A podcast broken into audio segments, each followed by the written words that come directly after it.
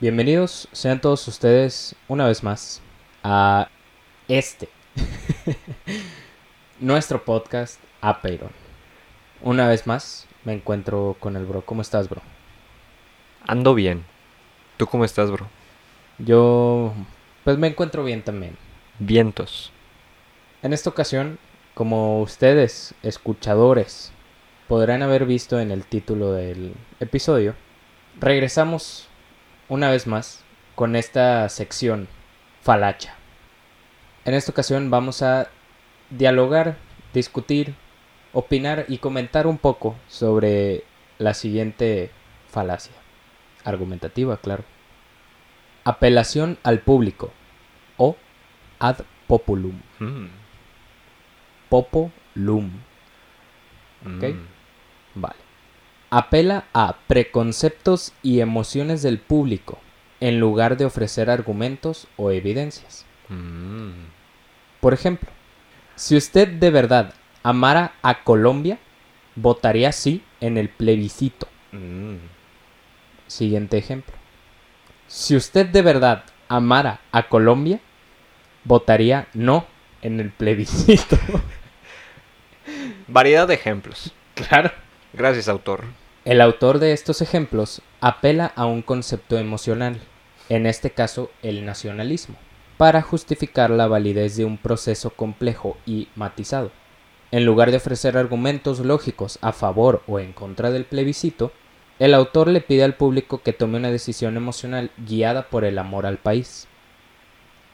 Pues...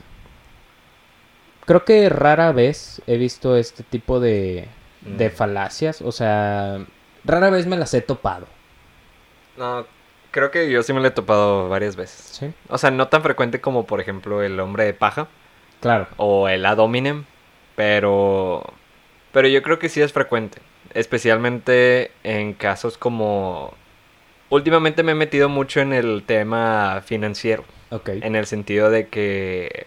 En el sentido de finanzas personales, de tener, digamos, afores, seguros. Porque pues ya empecé a trabajar, raza. Entonces, pues ya. Ya estás viejito. Ya. Entonces, pues ya también tienes que ver qué pedo con los impuestos y cosas así. Claro. Cosas de adultos. Cosas de viejitos.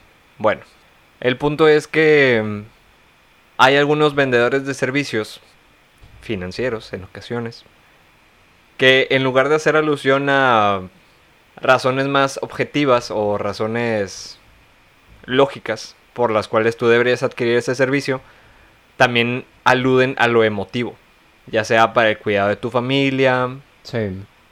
para protegerte a ti mismo, ti misma. Sí, es justamente. Justamente algo estaba pensando, pero prosigue. Algo así. Sí. Lo que yo estaba pensando es. mm, no recuerdo si me he topado con ese tipo de comentarios. Pero es algo así como. Es que si de verdad amaras a tu familia, harías esto Mm. en tu trabajo o algo así. Sí, o amarás a Dios. Ándale, por ejemplo. O sea.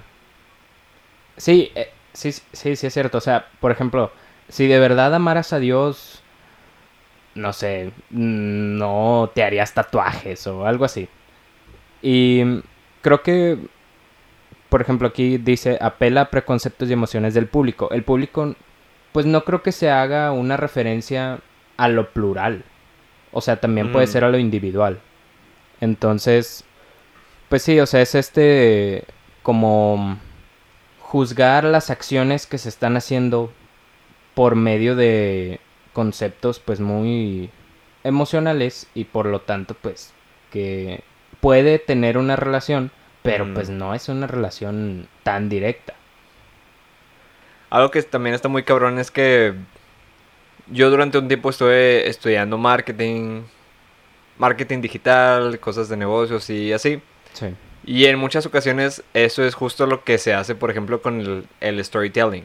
O sea, cuando tú vas a vender un producto, aludes a las emociones del público. Sí. Y de alguna manera tú puedes conectar más, pero justo entra mucho el tema de la ética por cómo estás tratando con este tipo de De situaciones. Situaciones y, digamos, técnicas o herramientas. Sí, sí, sí.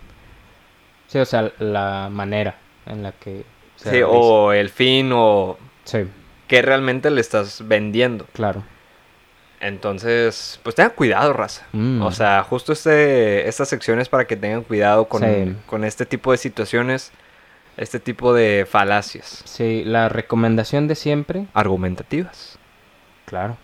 La recomendación de siempre es usen argumentos lógicos, válidos y coherentes. Ya les explicamos qué es qué es la validez y qué es la coherencia en un argumento, así que por favor, no nos vengan con con cosas. Y pues cuidado con lo que digan. Ey, Gracias por escuchar. sobres. Bye.